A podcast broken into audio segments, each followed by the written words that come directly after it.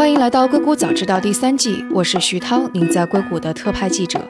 这个世界因科技创新而巨变，那就请和我一起在最前线观察科技创新所带来的变化、影响与机遇。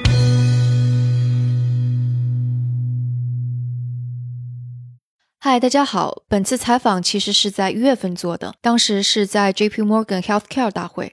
虽然已经过去了两三个月，但是访谈的很多信息却并不会过时。和康宁杰瑞创始人徐婷的访谈，让我了解到了很多中国制药行业的过去和现状。他也谈到了很多对这个行业商业模式以及投资情况的思考。那就请大家享用。今天和我们坐在一起的是康宁杰瑞的创始人徐婷。那他这次来旧金山是参加医疗健康行业非常重要的一场大会 ——J.P. Morgan 的 Healthcare 大会。徐婷总，您好。欢迎做客硅谷早知道。然后您是十年之前从美国回来，回到国内开始开创这样的一个公司。当时是什么样的契机，或者是一个什么样的由头，让你下决心回到国内创业的呢？我是九七年到波士顿嘛，做博士后，然后呢就进公司，觉得就是第一个在大公司做的贡献觉得比较有限，也已经看得到这个 glass ceiling。然后另外还有一个观念呢，觉得很多药那时候因为特别有感触的就是一个重组凝血八因子的这个药，国内就什么？这是一个你治疗血友病的，国内就没有。那个时候呢，因为国内只有是血浆制品，然后那个时候呢，因为这个艾滋病毒感染呢，就是导致很多血友病病人就是用血制品呢就得了艾滋病。啊，你说就当时河南省的那个对的，就艾滋对的艾滋病村的那个是搞得很大，就是血浆制品就不能进口，然后国内呢血浆来源不足，那导致很多血友病病人就无药可用。但是重组的。产品就是利用生物工程办法生产的这个重组产品呢，其实在美国九十年代就上市了。就国内那个时候，就我们觉得这个其实落后还是挺多的。觉得回去以后呢，可能有机会能做很多事。当时回去就想把这些急需的药，国内没有的，能在国内把它做出来。其实当时就这么一个简单的动机。但我看好像报道有说，你零七年的时候就当时想要回国，但是没有拿到资金。其实从零一年开始就想回去，那时候刚刚做完博士后进公司没多久，我觉得。这个生物技术在美国刚开始，国内应该很多机构就回去看。看的话，发觉发觉根本就没有这个环境和土壤嘛，啊，对，零一年互联网可能都才刚刚起步，刚刚开始，然后零七年、零六、零七年都回去看过，看过呢，就是确实资金那时候中国还没有针对医药的这个叫风险投资还没有，你知道医药就是靠这个，特别是早期研发都是要靠呃风险资本来支持的，国内没有投资也没有推出机制，犹豫了一下没有回去，又回到美国了。OK。所以，二零零九年是一个什么契机呢？是当时有资金了吗？二零年还是没资金，但是你还是下决心回来了。对，因为我觉得那么多年了，然后想了那么长时间，很多事情不去做吧，可能永远都不会做。当时就决定回去了。呃，零九年四月份招的第一个员工就开始这个公司的运营。但没有资金怎么办呢？没资金开始就怎么讲呢？就是做。开始没有做新药，其实开始我们做一些技术平台的开发，也给别人做一些外包服务。然后呢，还做了很多事，就是抓住一个机遇，就是生物类似药。生物类似药是就是专利药到期以后就可以仿制的这些药。因为生物大分子药比较复杂，做出来呢跟小分子不一样。小分子叫 generic，就是叫仿制药。中国生物药呢仿不像，就是叫类似药，能像但不会完全一致。OK，这个时候呢，因为很多。超过十亿、二十亿美金一年销售的药都要快要到期了，单抗类药物正好是生物类似药一个一个潮流，所以我们那个时候就抓住这个机会，利用自己技术做了很多生物类似药的这个品种，转让给国内的很多公司。就是说，这些公司他们本身是有这类的需求，他们有需求没有技术，没技术，然后你是有技术，然后没有资金，对的。OK，就转让给他们，我们一共转了超过三十个项目。当时最多的时候，国内生物类似药大多数都是我们自己我们研发出来的。然后利用这个转让得到的收入呢，就支持自己的技术的进一步开发和新药开发。嗯，但那个时候就是一开始你说你刚刚想要做的是跟血友病患者要用的那个药，但其实你回来了之后，你必须得要像做代工一样做一段时间。没有那个，其实一开始就做了，想做事就做了。OK，做呢那时候拿有一点。自己的积蓄啊，什么就放进去就做，有朋友的一些钱，做到一年，那时候效率挺高，就把这个基本上生产工艺就差不多做好了。做好以后呢，没有钱了，这个项目就转让给国内的一家大公司，叫正大天晴，这是国内排在前几位的大的公司。他们把这个产品继续做下去，今年也是爆产，希望明年能上市。哦，所以就十年前做到现在才还没有上市。对，做药就是就是这样嘛。我们说八年、十年，甚至十二年、十四年都会有的。嗯，所以那个时候，呃，你已经对自己有一个规划了吗？就这个公司未来十年或者未来五年想要做成什么样子？那时候没有太具体的规划，但是那时候定位是这样：就是第一个做新药，第二个要做这个有全球有竞争力的，这个是比较确定的。所以从产品的研发项目的布局，从产品的一个定义定位方面都是围绕这个在做的。所以当时就相当于是你必须把公司分成几个部分，一个部分是做类似药，一个部分是做新药。其实这样，其实叫类似药那时候是个副业，其实大多数人都在做新药，只是有一些多余的时间做一点类似药的开发。然后什么时候是开始遇到了一些契机，开始慢慢好起来了？不管是资金啊，还是政策。资金一一年呢，我们有两个天使投资人，他们是做降压药的，就左旋氨洛地平降压药的。两位老先生一一年我们谈过以后，他觉得我们这些想法挺值得支持，就是大概投了一亿多人民币，相当于一千六百万美金嘛，就投进来做天使投资。拿了这个钱以后呢，我们就把 GMP 中式车间建起来，然后那时候转让项目已经也有这个收入呢，就公司就这么就开始启动往这个新药方面去走了。你说的这个车间是是具体做什么的呢？车间就是做这个药品的生产。啊、就是你说的这个类似药的生产吗？嗯，其实不是类似药，就是其实为新药来就为新药的做临生产。床样品的生产啊。哦临床样品的生产对的，对的，OK，就不涉及到说已经就不是后端的，还是前端的生产的。对的。对的 OK 但是这个能力是至关重要的，嗯哼，因为生物大分子那时候在国内还没有这个外包服务，什么都不成熟，都没有啊，所以想做药这个东西一定要解决的。对，那个时候什么药明生物也才刚刚开始，药明生物是一一年才开始，对才开始才开始。然后一四年独立出来的。对的，嗯，所以就你们起步也还是挺早的。我们是最早的。OK，所以就是我还挺好奇，因为我知道这个产业肯定是需要有政府扶持的，所以从那个时候到现在，政府支持这方面是发生了哪些变化？我们倒真没拿政府什么支持。这个产业上的变化就带来契机，最好的是什么？是什么情况呢？其实如果大家稍微关注一下，有个叫七二二，就是临床实验的自查，从那个开始是中国药监局的在下决心要整顿这个药物研发的这个政策。那个政策是临床药物的自查，自查其实就是说解决这个中国临床实验混乱、这个研发没有这个管控的这么一个状态。就是说，只有把临床做好，才有可能做新药，这个就一步步往前推的。所以之前就是没有临床的人才啊，或者什么来做这一整套临床的流程吗？原来大家都做仿制药，做一做，随便胡乱做做，数据编一编也就出来了啊。所以从那个开始，然后底下一系列的政策出台，就是鼓励新药。然后原来最大的问题还有一个呢，就是叫严进宽出。严进宽出就是你去报临床，特别是一个新药报临床，它可以一直不批，一直可以让你等一年、两年、三年。那这种情况下，从资金的布局，从你公司的规划都没法做。一个临床很简单事情，在美国报上去三十天，不拒绝你就可以做了。就是备案制，有点像备案制，但是他也会看，那有看到问题会那个。在中国，你可能真等个两三年拿不到一个临床批件，你拿不到临床批件，药进不了人，这个这个产品就没法往前推。当时因为各种各样问题，积压了几万件的申请，他没受理，就导致了这个积压越来越严重，大家越来越看不到，所以这个先改，改完以后呢，又加入这个这个 ICH，就是国际通用一个组织，表示这个中国做药质量上能跟国际看齐。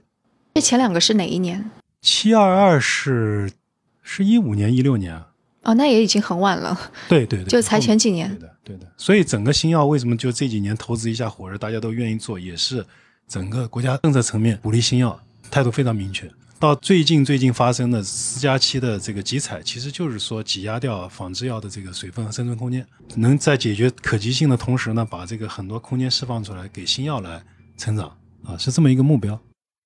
所以政策上面是看是越来越利好于新药的。创新药，嗯哼所以在那一轮天使轮之后，你们接下来的一轮融资是在什么时候？接下来轮子刚刚完成的，就是 A 轮的。A 轮的这个，但是这个 A 轮呢，是我们把我们一些品种，就是跟肿瘤相关的品种，其实分拆出来，又做了个公司叫叫 Alphabet Oncology，就是说康宁杰瑞生物制药公司。这个呢是拆出来、分拆出来以后做了第一轮融资，呃，做了一共是一点三亿美元左右。对，我我就因为 如果是做嗯互联网的话，就会发现这个 A 轮融资，你们的天使轮、你们的 A 轮都特别的巨大。嗯，因为通常对于互联网公司是要做到什么 C 轮、D 轮才有可能这么大。我们跟别的别人不太一样，因为我们其实发展这么多年，天使轮是比较大，那是比较这个特殊的情况啊。这俩老先生也有钱，他也愿意支持，他也想多拿一些公司的股份，他就投了。但是这个 A 轮呢，其实我们这个 A 轮跟其他初创公司 A 轮还不太一样，因为我们是一个其实 spin out 是比较成熟的，进临床阶段的。像第一个产品有可能今年就要爆产的这么一个阶段，所以相当于来讲，就前面的。资金积累、原始积累，什么就是我们自己就完成了，通过项目转让啊，或者方方面面就自己把这个这部分工作做掉了。虽然是 A 轮，但其实已经是很后期的产品上，已经是在很后期的一种行为了。对的。OK，那你会觉得康宁杰瑞最大的优势是在什么方面呢？最大优势其实是我们我们叫 in-house research capability，就是我们自己有很完善的研发和创新能力。这个在这个呢，就是跟国内很多公司通过 in license 就是引进产品啊，或者是呃利用这个 CRO 去做，这个不太一样。我们全产业链的，其实从研发一直到后面生产。都可以自己来解决这个问题。你这个说的生产是刚刚说的那个新开发的要放到临床上的生产，还是说包括以后商业化生产也商业化生产也会？是说现在已经有商业化生产这个部分，还是预计以后会有商业化？现在其实已经有一部分产能已经可以用来做商业化生产了。我们算下来，这个也可以支持大概几亿美元的这个产值，就现有的能力。呃，在建的一个很大的生产基地，今年六月份就完工了。嗯啊，这个要你说今年就是二零一九年，一九年对，OK，对的，还有几个月就就应该建完了。这个是支持第一个产品上市和扩大生产的这个呃需要的。嗯，这是一个肿瘤药，这肿瘤药对。嗯，这个你刚刚说的，你们人才上面有很大优势，这个是怎么做到的呢？我们人是这样，就是因为当年没有融资嘛，其实大多数人都是自己培养的。那刚毕业的有美国回去，有日本回去，有中国的博士硕士自己培养的。啊，所以这些人呢，其实对公司的价值观、文化理念都非常认同啊，而且对这个公司研发体系也是非常了解。在欧美或者国外留学的这些毕业生，为什么会愿意回到中国加入一家初创公司，而不是留在大的药企呢？各种各样原因嘛，这个我觉得可能这个也说不清楚，每个人的机遇都不太一样。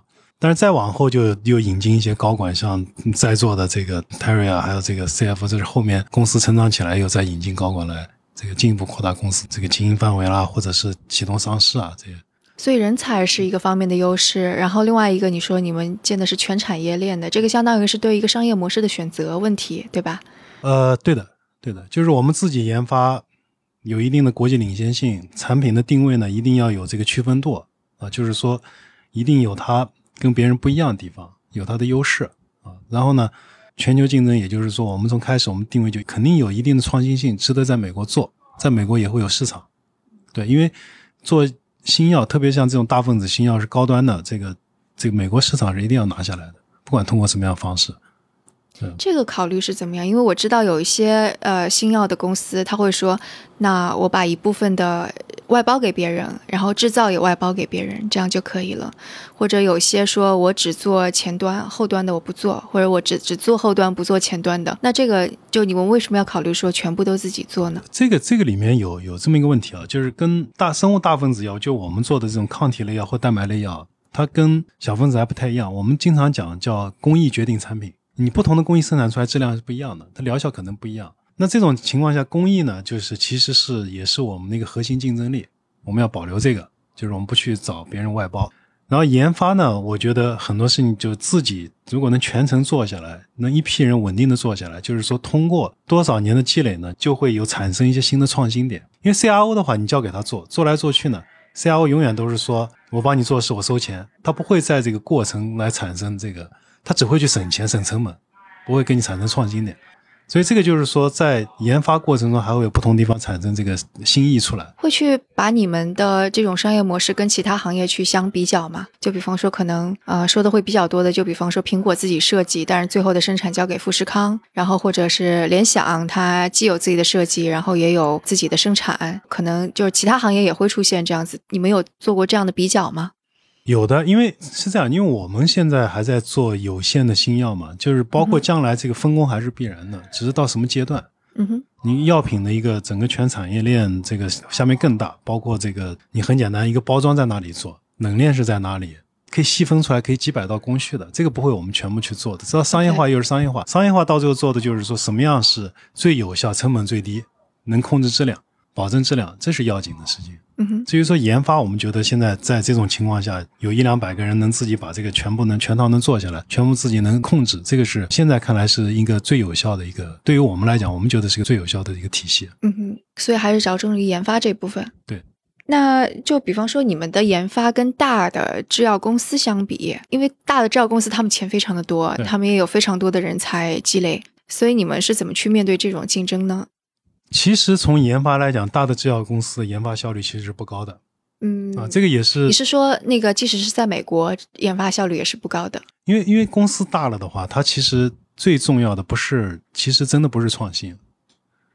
创新固然重要，但是对他来讲，最重要的是合规和生存，和把已有的产品的这个市场的维护，这个是很要紧。所以，美国大公司产品线有部分是自己研发，但是大多数情况，它是其实通过和小公司去 in license，就是去买来的品种，或者去合并公司拿来的品种。就像今天早上发的李来，八十亿美金买了一个公司叫 Loxo，这个 Loxo 好像现在也就五六十个人嘛，品种是他们研发，李来就把这个公司就买掉了，来构建自己产品线。因为通常我们的概念上都觉得，好像这些大公司都花了很多的钱、很多的时间在做创新。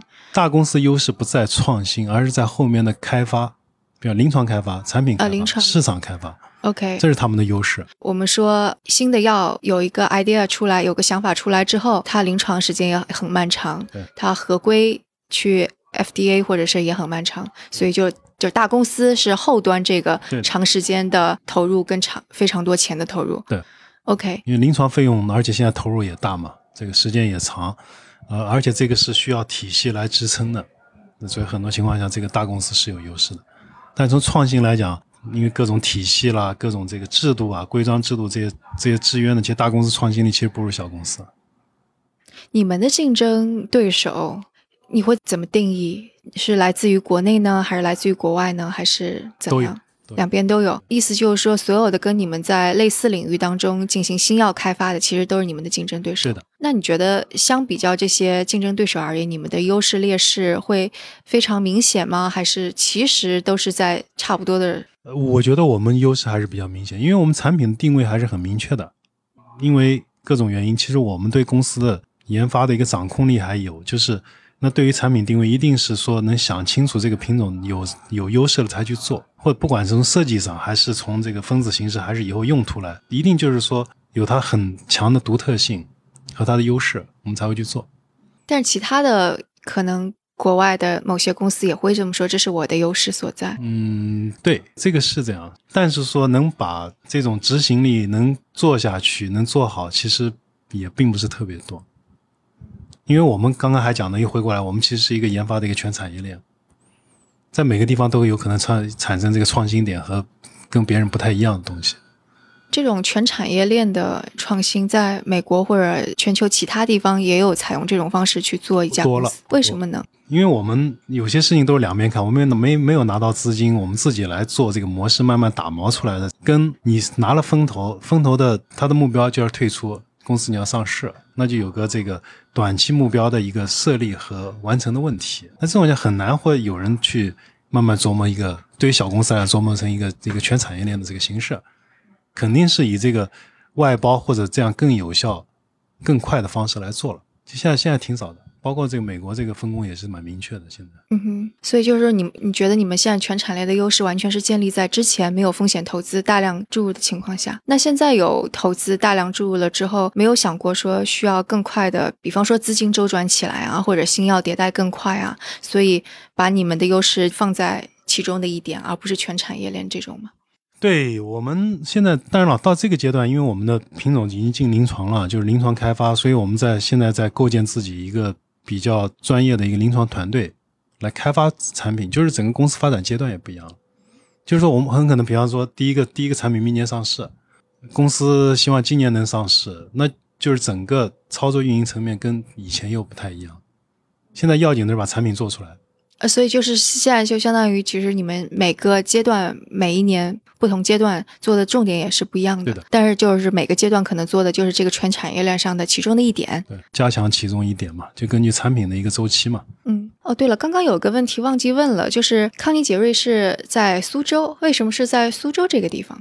第一个我是江苏人，第二个呢，当年其实零六年到零八年，其实全国走了一大圈，看下来，到北京、上海啊、苏州、广州什么都都看了一圈，觉得这个苏州工业园区呢，它的这个轻商的环境还是不错的，而且它那时候也有这个很大的规划，就是要做自己的一个生物医药产业基地，就是叫一个一个集群叫 BioBay，当时只是一个规划，但是现在确实做到今天，已经是在中国是排前三的产业园了。所以就是当时的苏州政府其实已经有一定的远见了，是可以这么说园？区政府和苏州政府，对的，嗯哼，嗯，这个规划什么都做，当年几十个楼建起来都是空的，但是他们是一定要做这个产业，现在短短这么几年，已经是五百多家初创企业，嗯，哦，那数字挺多的。对吧？所以你们的建厂其实也是得到了政府的优惠的，是吗？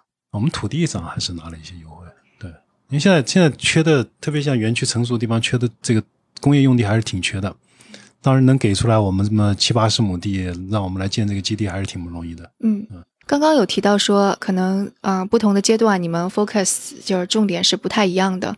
那如果说再长远一点，就比方说五年、十年，你给你们的目标是什么样子？或者就是回过头来说，十年之后，可能这是一家什么样的公司？十年呢，看怎么想。如果说大家把话说的大一点，那我说就是美国的公司，像吉列德、像 Gilead 和 c e r g i n 也就二三十年做成这个千亿美元市值的公司。我觉得我们现在产品线里有这种潜力的产品还是有的，就是销售几十亿美金甚至更高的潜力还是有的。如果真的做成，那十年以后很可能就是一个你们就是对这大家总要有这个梦想嘛。他们已经是上市公司了，所以你们有上市的打算吗？我们今希望今年能上市。今年上市哦，那很快了，就相当于是你们说才融完 A A 轮，马上就上市。对，这个都是一起计划的，就融 A 轮跟搭架构到上市都是一起规划的。所以选择在美国上市还是香港上市，还是有现在还是先在香港上嘛？有有什么考虑吗？在这背后？呃，因为因为这个当时就是说，第一个港，嗯，这个香港港股就是呃，它给这么一个机会，呃，它就相当于如果是优质标的的稀缺性的，它会有个溢价啊，这是第一个。第二个，从亲和力来讲，港股其实对大陆的公司和产品，其实可能了解的比美国更多一点。当然了，我们也没有排除美国上市的可能性。如果整个股市啊什么各种原因，我觉得以我们公司现有的产品的实力，到美国上市也不是不可能的，到纳斯达克来上市也不是不可能的。对，可能有一个潜在的影响，就是现在经济周期在一个非常震荡的，在大陆可能已经显现的比较明显了，所以这个难道不会纳入你们考虑的范围之内吗？是要考虑，但是呢，就是这个医药行业啊，对这个健康行业，其实它是反周期的。反周期，对的，嗯哼，其实这个这个行业来讲，它除非是上市的窗口关掉了，只要有窗口，这个生物技术企业一直都会有机会。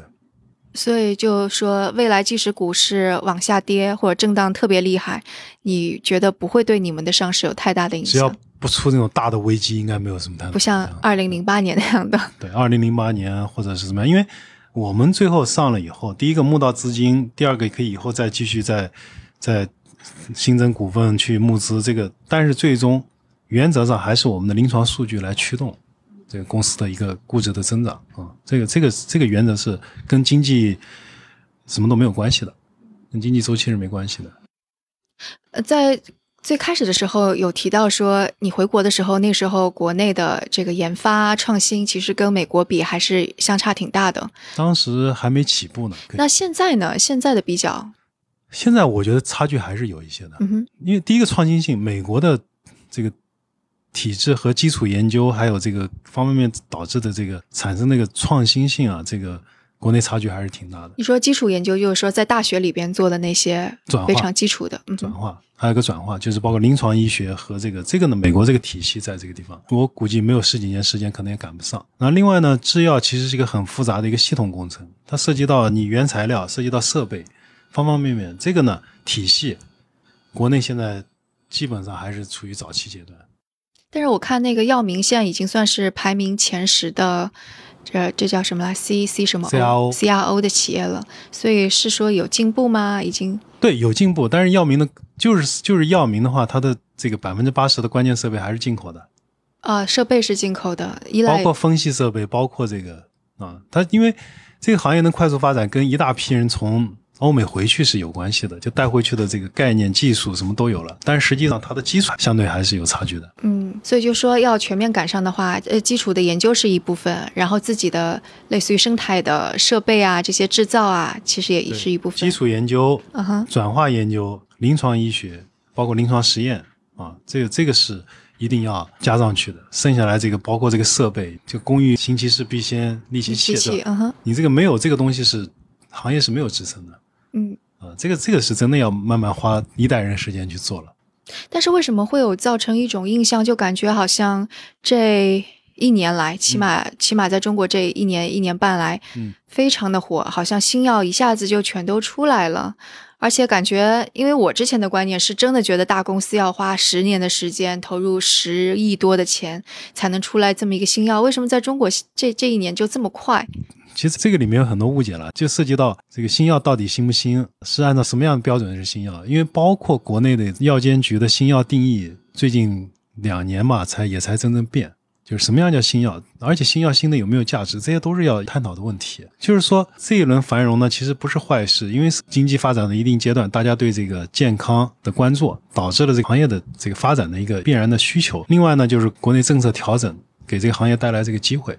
但是说能出来这么多新药，其实本身，你说美国一年只是批四五十个药，中国可以出来一两百个，这个本身其实就是有问题，这个是要辩证去看的。嗯，所以就可能里边有一些是什么类似药有重复创新的，哦，重复创新，有这个伪创新的，OK，也有这个就是等于是叫 fast follow on，就是别人做什么快速跟进的。真正有原创的，其实真正有原创、真正有产品定位清晰的，其实没那么多。就真正能把能拿到美国市场了，能真的能销售得动的，可能还没几个。所以就说可能要验证说哪些药真的是了不起，还蛮蛮好的，就要看说是不是真的拿到 FDA 这来验证一下。我觉得 FDA 在今后五年、十年甚至十五年，肯定还是行业的金标准，要经过这个来检验的，而且经过还要经过市场检验，在美国能不能卖得动的问题。对，说到那个拿到美国市场上来卖，门槛是不是就会特别高？就比方说，你这个背后有没有说说这是中国研发的？这个这个会造成影响吗？我我觉得影响会有一点，但是啊，我我前几年在欧洲，特别在克罗地亚，就是前南南斯拉夫那个地方，我看所有的广告牌全是华为的 P 二十，哦，很 crazy 的。机场一去，大牌子都是。我觉得这个华为能做得到，是中国这个医药行业应该能做得到的。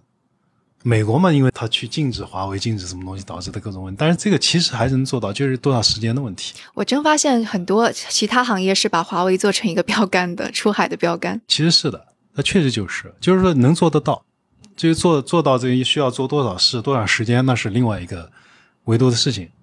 我有有听说其他的行业是在学华为的管理啊，还有一些经验，你们会有这样子类似的？我去参加过华为训练营啊，哦，是吗？对，但是我觉得对于我们研发企业其实不是太适用，就是它成长到这么大，它的这个一些体系有借鉴，但是呃还不是特别好。我也观察到一个现象，就是以前在投 TMT，就是互联网、移动互联网的这些投资人，现在也在看医药了。那你会觉得在中国的这个投资医药还有健康有没有过热？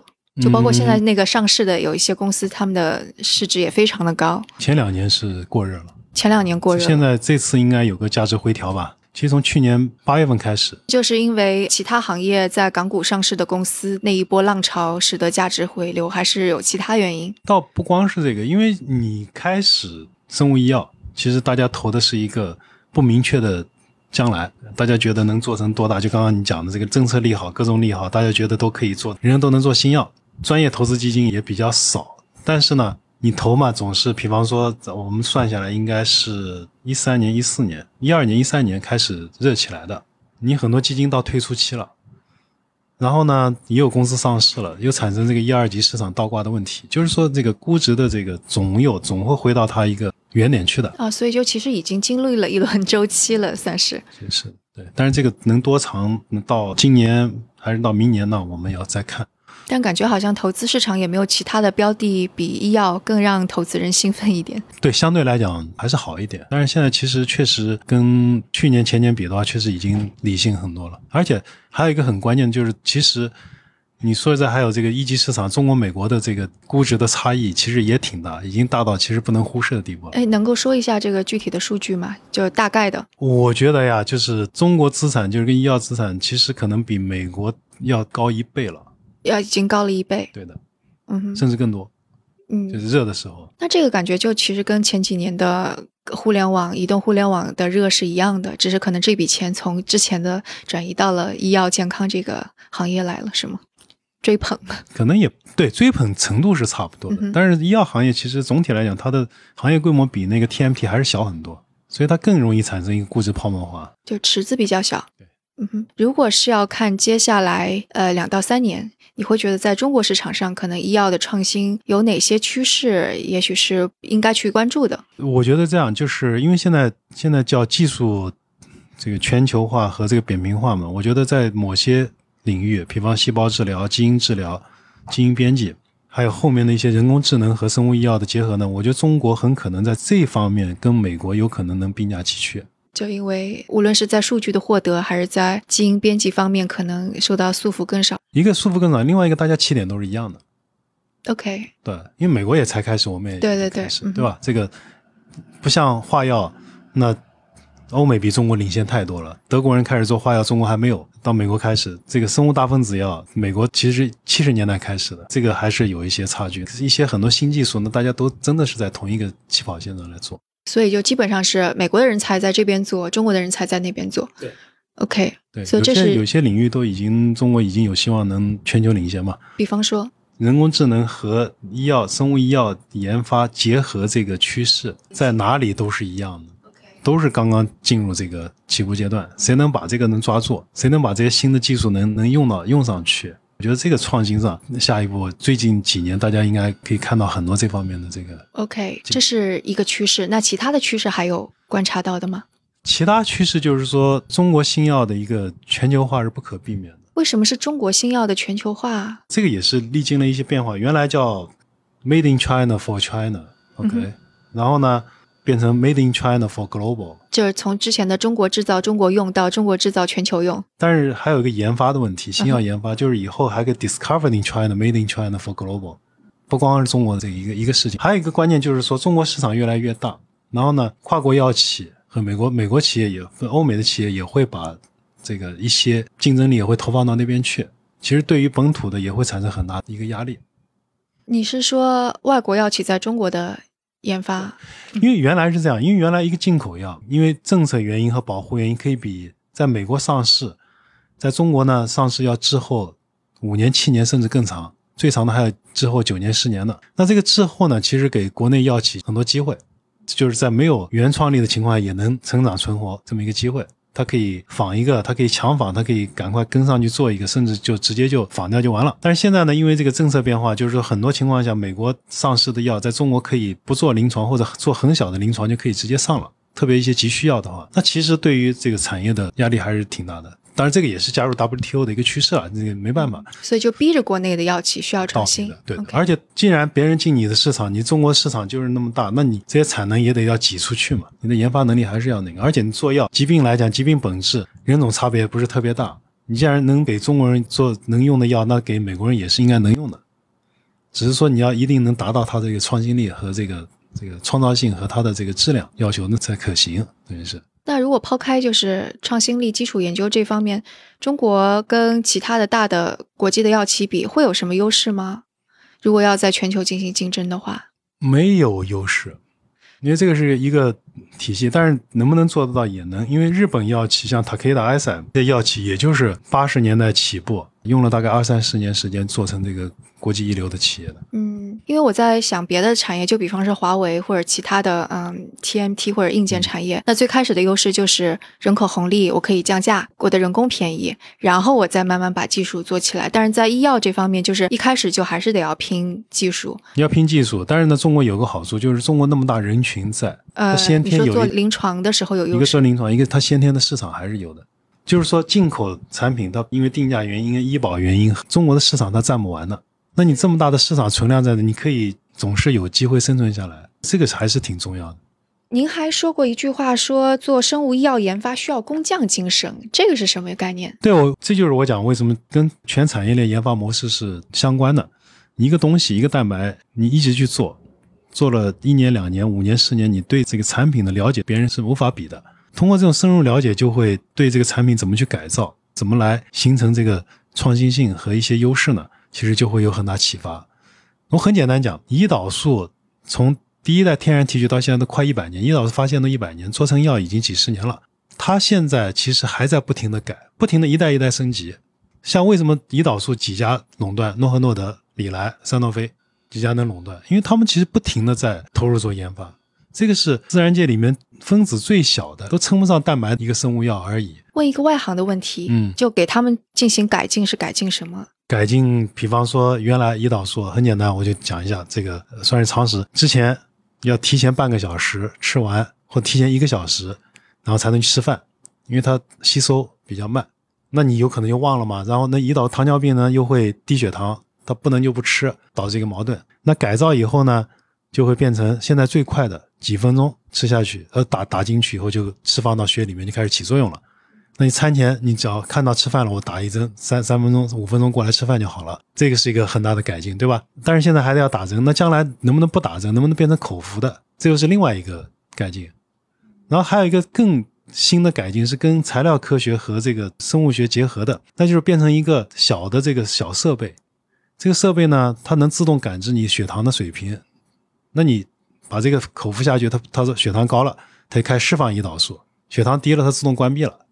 这个原型也都有了，就是说不停的技术和这个一直在弄。然后呢，之前还有一个药，这个药差一点点没成功，就是应该其实挺可惜的。它是跟半根火柴棒这么大的这么一个东西，它里面呢就直接在皮下植入以后，它可以提供半年的 GLP-1，也是一个跟糖尿病控制相关的。那就涉及到里面是个微马达，它可以直接输注。持续输做，就是因为你做药，你开始是一个分子，你一直做下去，结合不同的这个工程学的、这个材料学的和其他交叉学科东西，你可以越做越深入，越做越好。嗯，那能不能够嗯也预测一下？就比方说，接下来五到十年内，可能哪一些疾病不能说完全治愈吧，但是可能是非常……我觉得五到十年内，一部分肿瘤会变成一个可控的疾病，就慢慢性病，慢性病啊，就可控的带病生存。然后呢，我觉得。老年痴呆啊，就是说阿兹海默应该能有一两个新药能出来，能对这个症状和减缓它的进展应该有帮助。呃，这是第二个。第三个就是，其实从趋势来讲，因为人的这个平均年龄越来越长嘛，就是这个老年性疾病呢，其实我觉得将来是一个退行性疾病会是一个很大的问题，就是让人不光能活得长，而且要质量高，叫 quality life。对，因为你这样子才会减少对这个社会资源的消耗嘛。OK，最后一个问题就是，我想，因为有太多人是外行了，你有没有向外行推荐过什么书啊？说如果你想要了解这个领域，你可以去看这个科普方面的书。有的，有几本书，我最近也在看，有个叫《基因传》哦，我看了，我正在看。然后还有一个是叫《癌》。癌症传是吗？癌症传，这是同一个作者写的。对对对对对，两年前看的癌症传，写的非常好。对对对，我是看了癌症传之后，觉得这个领域太有意思了。他的文笔非常好，他写的写的东西也很好，这个可以看一看。我觉得这两本看一看，可以能有个大概的了解。对。那好，那非常感谢徐总做客我们硅谷早知道。好，谢谢谢谢。大家如果有什么想法或者评论，请给我们留言，或者在读者群中进行讨论。加入读者群的方法是添加克星电台的微信号，由克星电台小助手拉您入群。微信号是克星电台的拼音全拼 K E X I N D I A N T A I。如果觉得节目对您有启发，也请转发给您一两位朋友们。让他们也听到这档节目，或者在您所使用的音频平台上给我们点赞打星，这样都能够帮助更多的用户收听到我们。那我们下次节目再见。